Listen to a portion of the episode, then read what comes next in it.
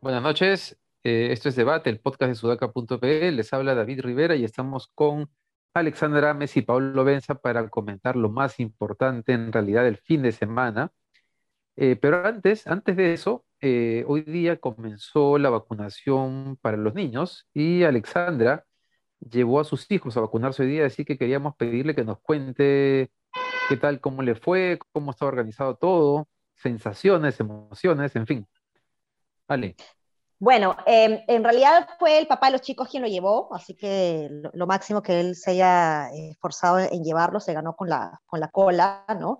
Creo que hay una cola eh, importante porque, mm, porque es el primer día, digamos, pero dentro de todo, eh, se demoró dos horas para vacunar a dos niños, ¿no? Eh, por la situación de los DNIs de ambos, tenían dos DNIs diferentes, pero se han podido vacunar en el mismo lugar al final. Y, mm, y bueno, o sea, las sensaciones que yo tengo es que, o sea, me siento ahora sí ya tranquila, ¿no? Porque yo sentía que faltaban ellos todavía y el Omicron estaba eh, atacando especialmente no solo a los no vacunados, sino también a los menores, ¿no? Entonces, eh, me siento especialmente tranquila, los niños están bien, están en casa, no tienen ningún, ningún síntoma post-vacunación, digamos que es, este, eh, las fiebres y ese tipo de cosas que es normal cuando uno se vacuna. Eh, así que nada, este, todo súper organizado, como digo, había, había cola, pero el máximo tiempo de espera ha sido dos horas, lo cual pues no, no es tan largo tampoco para ser el primer día en donde todos los padres están eh, tratando de llevar a sus hijos lo más pronto posible, ¿no? Es verdad, es cierto. Y también es cierto que el Omicron está, digamos, genera más síntomas en los niños que, que la, que la Delta y que la primera variante que tuvimos, ¿no? De hecho, debe ser un alivio. Yo estoy esperando vacunar a mis hijos también. Este fin de semana será. Bueno, vamos a hablar ahora del caso Repsol, porque ayer domingo ha sido un día importante en entrevistas del gerente, del primer ministro, también de la entrevista de Castillo con Lucar y la que se viene hoy en CNN, que parece que no le fue muy bien a Castillo por lo que ha dicho hoy día en la mañana en un evento. Pero queríamos comenzar por una nota que parece anecdótica, pero yo creo que deberíamos invitar a algún psicoanalista para que nos comente que, por qué ha pasado esto, pero el famoso huaco de la fertilidad ha sido, no sé si incendiado, devastado, qué ha pasado, pero la cosa es que el huaco de la fertilidad ya no, ya fue destruido. Eh, y claro, uno se pregunta, ¿quién ha hecho esto y por qué? Eh, yo no tengo una respuesta.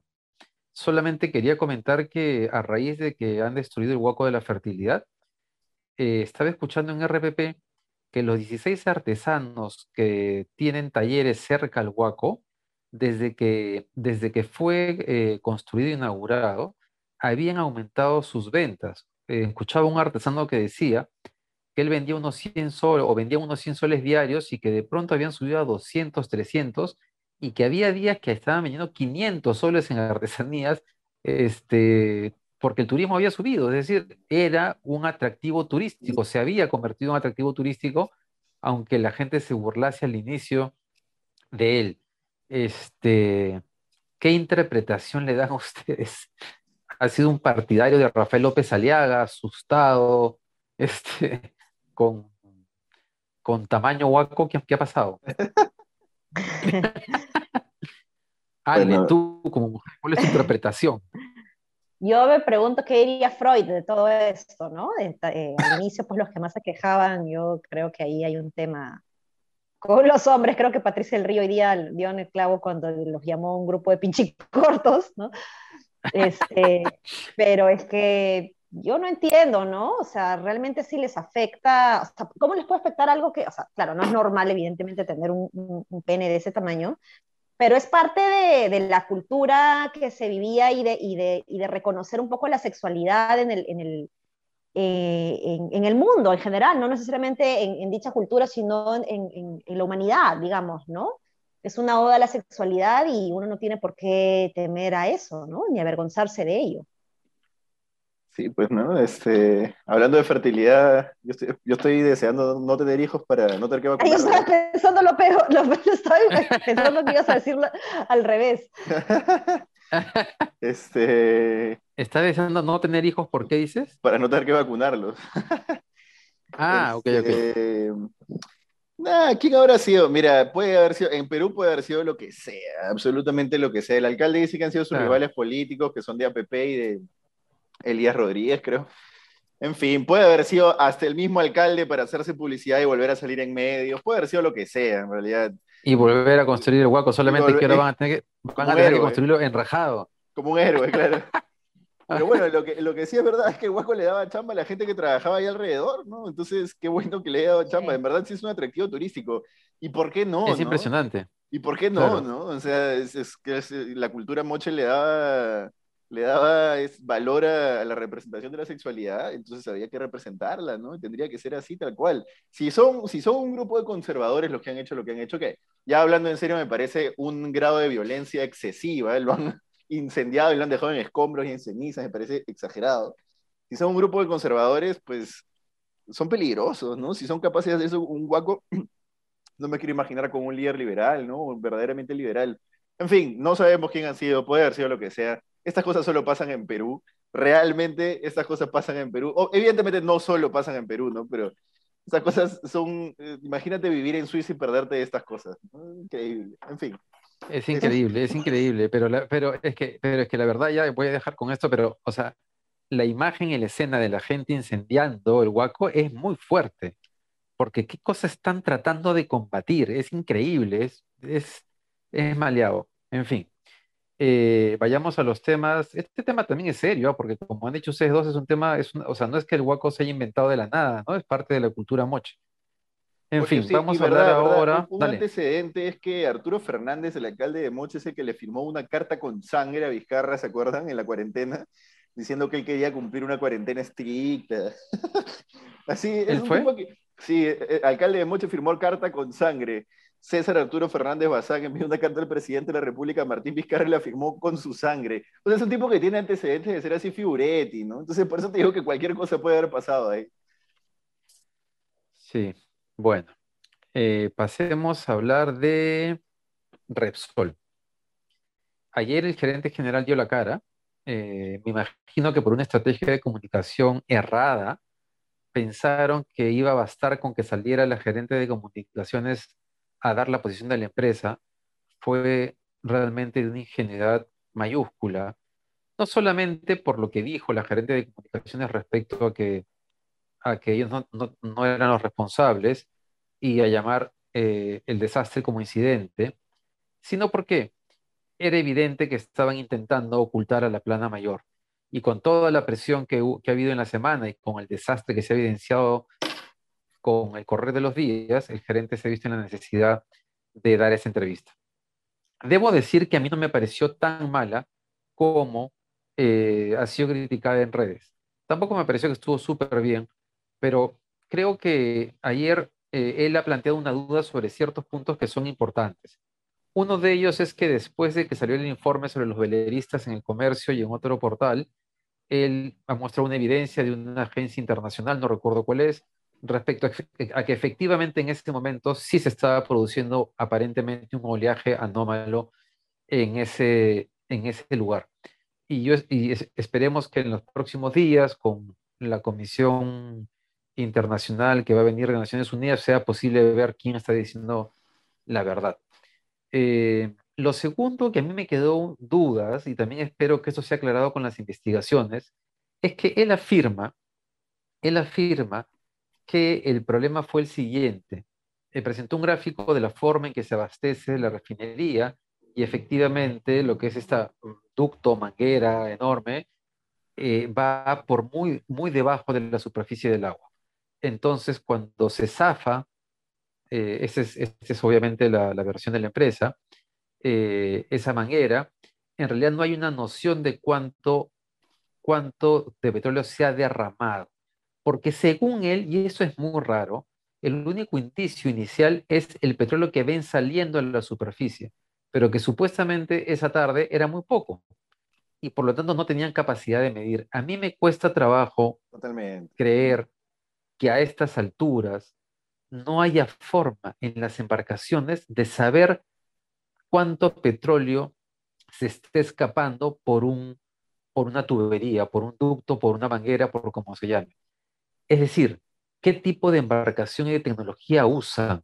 Eh, eh, eh, no sé, eso, me, ha generado una duda tremenda. No estoy dudando de que lo que está diciendo sea cierto, porque tal vez es lo único que veían, pero que en este momento de los avances tecnológicos, la única manera que tiene una empresa transnacional de verificar qué cantidad de petróleo está escapando sea mirar la superficie, parece una historia de 100 años atrás.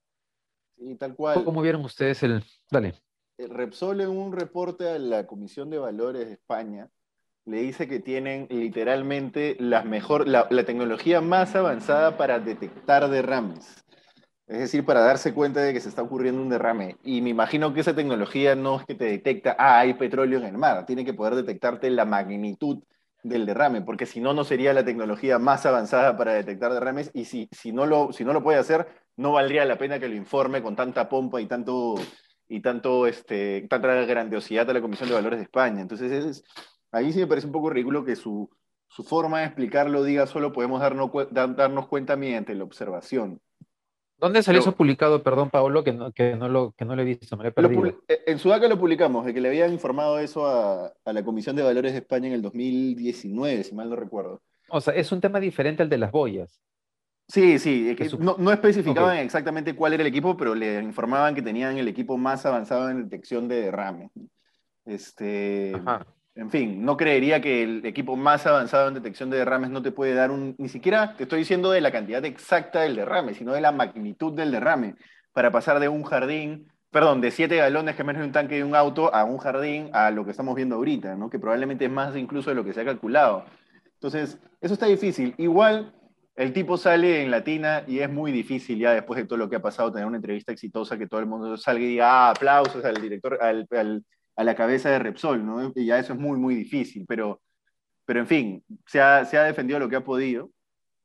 Eh, y lo otro que veo yo es, yo sí, ya, ya dejaría de, yo al menos dejaría de lucubrar qué puede haber pasado con el mar y, el, y la manguera, porque después de que ha salido el velerista a decir que no había oleaje, este, a mí me queda la duda sobre cómo funciona la rotura de manguera en términos de un oleaje anómalo, no. Si el oleaje anómalo se ve en la superficie o no. Si el oleaje anómalo puede tener un movimiento previo debajo del mar, submarino, en fin. Como no soy experto en eso, no puedo, no puedo seguir elucubrando más teorías, entonces toca esperar a que la comisión, como tú dices, a que la comisión encargada de, ver qué pasó exactamente determine qué pasó, porque esto sí es un desastre ecológico que implica no solo al Perú, no sé, es un desastre ecológico de magnitudes importantes. Y también sacamos un artículo, David, para terminar, hablando sobre eso que tú me, comentabas la vez pasada, ¿no? De a quiénes tendría que responder Repsol internacionalmente y si ha firmado principios rectores para empresas y derechos humanos, que es una guía de la ONU, que aplicada a distintos países puede ser el punto de partida para determinar cuánto va a tener que pagar Repsol en reparaciones y qué, qué responsabilidades en todos los ámbitos va a tener que asumir. El Perú en junio del año pasado, felizmente mediante decreto supremo, adaptó esos principios al Perú, a la legislatura peruana, y España ya lo había hecho años atrás. Entonces, ya hay marco legal vigente para un, para un proceso que haga que Repsol tenga que asumir responsabilidades a nivel internacional. ¿no? Lo que te permiten esos principios rectores de la, de, la ONU, que es una guía de la ONU, es hacer que el, la empresa, la subsidiaria de la empresa, haga responsable a su matriz por un daño que ha causado en un país extranjero donde no necesariamente está, está domiciliada la matriz. Entonces veamos, ojalá que eso se aplique, ¿no? Sí, bueno, regresando a la, entrevista que tuvo mm, el presidente ejecutivo, ¿no? De Repsol, gerente general, ¿cuál era el cargo? Perdóname, se me ha ido el cargo. Y yo tampoco recuerdo, pero digamos, es la cabeza. La cabeza. Eh, bueno, yo creo que, que, has entrenado toda la semana. ¿ah? Las respuestas han sido así como precisas. Eh, decir un momento, por favor, permítame primero lamentarme por las terribles imágenes que has mostrado, nos duele, eh, o sea, ha estado entrenado definitivamente por alguien que, que, que, sabe responder, digamos, ¿no? Eh, en un momento él dice, por ejemplo, algo como cuando le pregunta a Mónica Delta, ¿es consciente usted que van a tener procesos penales? Y él dice, somos conscientes de ello, pero eso no es lo que nos preocupa en este momento. En este momento estamos muy preocupados y concentrados en limpiar el mar, ¿no? Entonces ha dado respuestas este, hechas, que ha memorizado, que ha practicado, que ha ensayado, digamos, Y claro, como dice Paolo, no sé si salgas bien parado por, por tremendo desastre, no creo que hayan eh, frases o palabras, digamos, que puedan hacer que él quede bien, pero creo que eh, al haber estado preparado, como creo que ha estado preparado, digamos, y ensayado, creo que ha salido mucho mejor parado que su directora de comunicaciones, que me parece que ensayó, eh, que no ensayó o que, o que de alguna manera pues no estaba lista para que le pregunten si ellos eran o no responsables, digamos, del daño, ¿no? En fin, eh, lo que le toca a Repsol ahora eh, es un proceso duro y, espero que no sea solamente un proceso internacional, sino que el Perú pueda dar estas, estas medidas, estas sanciones ejemplares como anunció Mirta Vázquez el día de ayer. Creo que eso es lo que necesitamos y saludo que, que la presidenta del Consejo de Ministros haya mencionado que esto, eh, al ser una medida ejemplar, lo que se va a hacer con Repsol, se cumpla también en todos los procesos que suceden de derrames en la Amazonía, ¿no? cuando estos evidentemente no son eh, ocasionados por la misma población, porque hay algunos casos que también suceden adrede, digamos, ¿no? Pero también así suceden adrede, no deberían poder suceder adrede. No es que cualquier vecino se acerca al, territorio y, corta una tubería, ¿no? O sea, no debería ser tan fácil. Y ahí la empresa tiene responsabilidad, ¿no? No, y además, además el, OEFA, el, OIF, el OEF hace poco hizo un reporte y, y reportó, vale la redundancia, que creo que dos tercios eh, no eran 35%. Ajá, que 35% era adrede y el otro, los otros dos tercios no eran adrede, ¿no? Entonces... Sí, así es, así es. Sí. Perdón. Sí. Eh, me quedé sin señalar un momento. ¿A, qué se refieren con ese tema del adrede y no adrede? De Petroperú.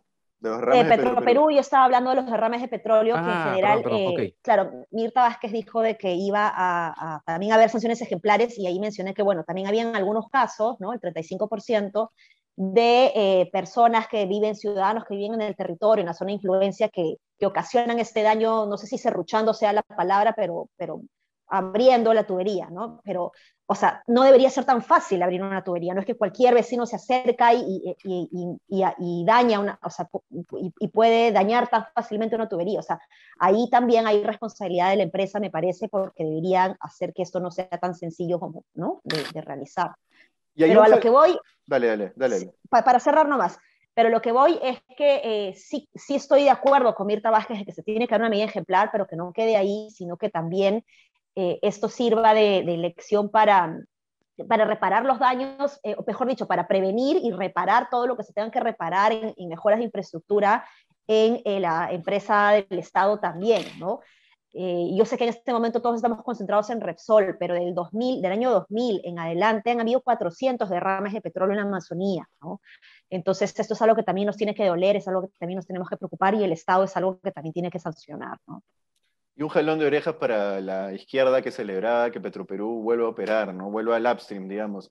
En el, en el 192, que es el lote más grande del país, lo va a hacer con un socio operador, que creo que es una canadiense. Entonces, bueno, por lo menos por ahí hay cierta seguridad, pero igual es un, solamente un socio. Petroperú tiene, digamos, la titularidad del lote, o va a tener la cierta titularidad en el lote, y sí va a operar en Talara, que es un lote menor, chiquitito, pero que va a financiar, que va, mejor dicho, a, no a financiar, a, proveer de petróleo a la refinería de Talara.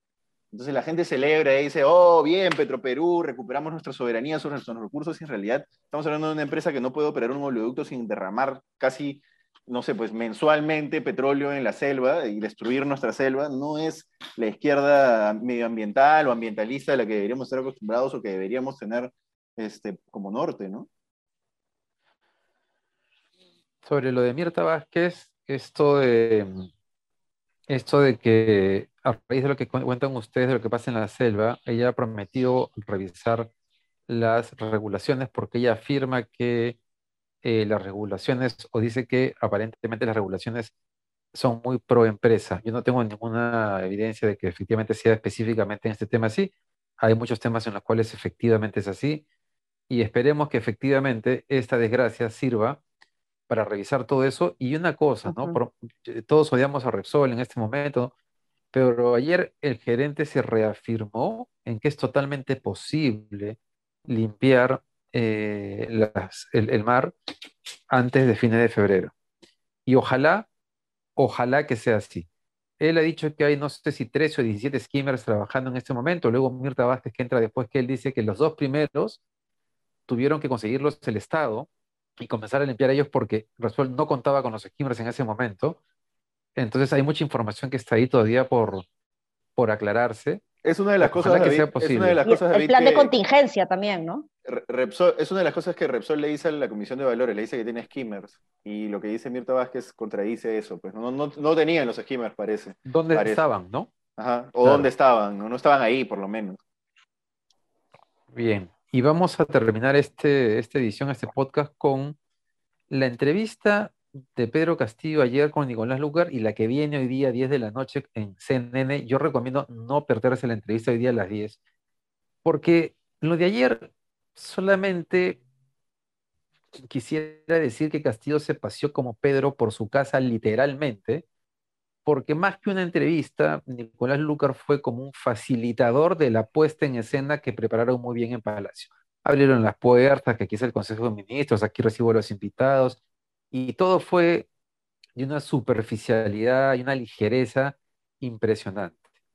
Ayer eh, pensaba que le estaba regalando y le estaba haciendo, lo estaba, o sea, esa entrevista le iba a hacer bien políticamente a Castillo, porque transmitía un nivel de apertura, no había tenido complicaciones, pero luego de lo que ha dicho hoy día, refiriéndose a la entrevista, porque la entrevista de CNN que va a salir 10 de la noche ya fue grabada.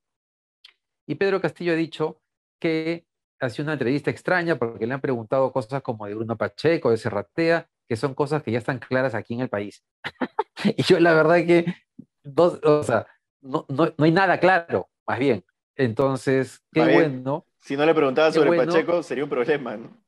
No, y- Exacto, y, que entonces- no, no le he preguntado temas que son importantes para el Perú, pero oye, ese tema es importante para el Perú, ¿no? Por supuesto, por supuesto que sí.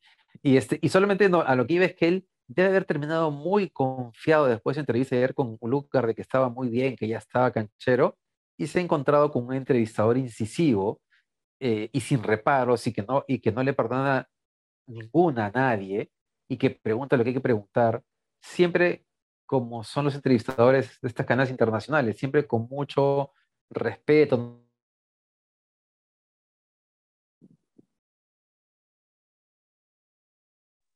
no son faltosos, pero pueden ser muy puntillosos.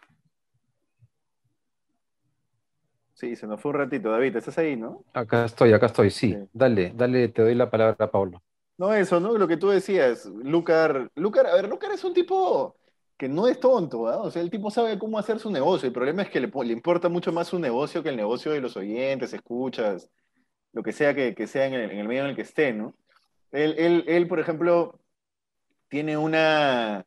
Él, por ejemplo, en su programa divide, o cuando tenía un dominical, dividía los reportajes en emociones, de ale- alegría, tristeza, indignación, rabia, y le funcionaba. Por, por algo se mantuvo tanto tiempo en la, en la tele, porque la gente lo escuchaba, lo, veía, eh, más allá de que el tipo haya sido pues, desvergonzadamente fujimorista, haya querido embarrar, embarrar a Paniagua, después, en fin, después de haber sido trotskista, lo que sea, por más que el tipo sea una malagua ideológica, el tipo sabe hacer su negocio. Yo creo que es parte de lo que hemos visto ahora.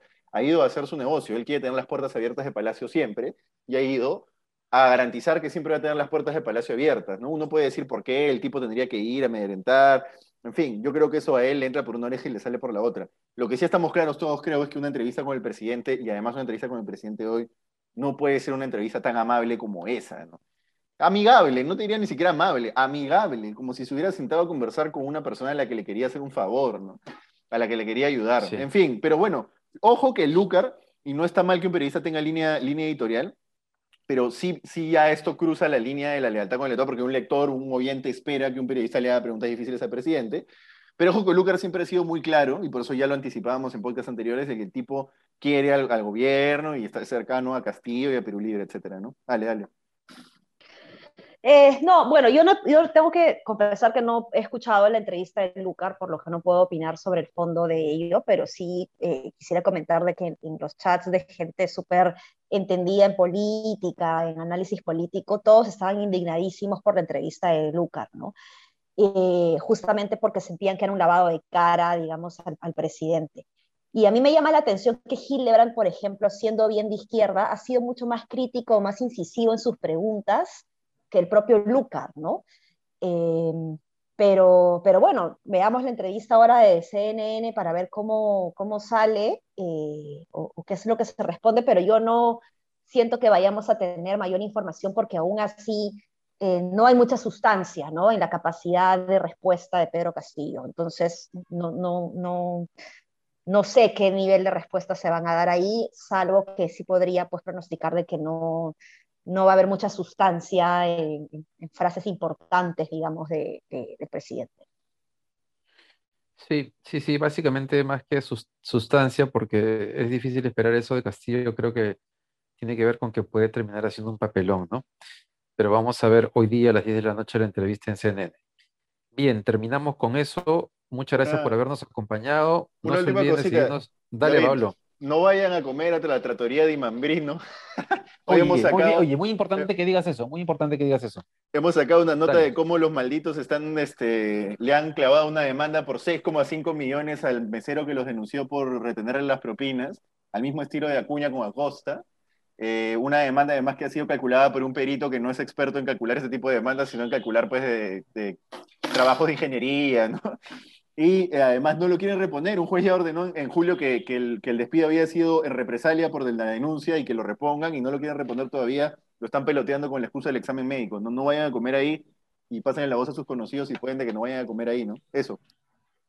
Sí, sí, solamente una recomendación. La entrevista de Pati del Río hoy día, Alberto Vergala, vale la pena escucharla. Y también un artículo que ha publicado en El País sobre el futuro de la derecha latinoamericana para todas las personas de derecha, vale la pena eh, leer el artículo que ha escrito Alberto Vergara. Sí, sí. Eso es, nos vemos mañana. Un abrazo. Nos vemos.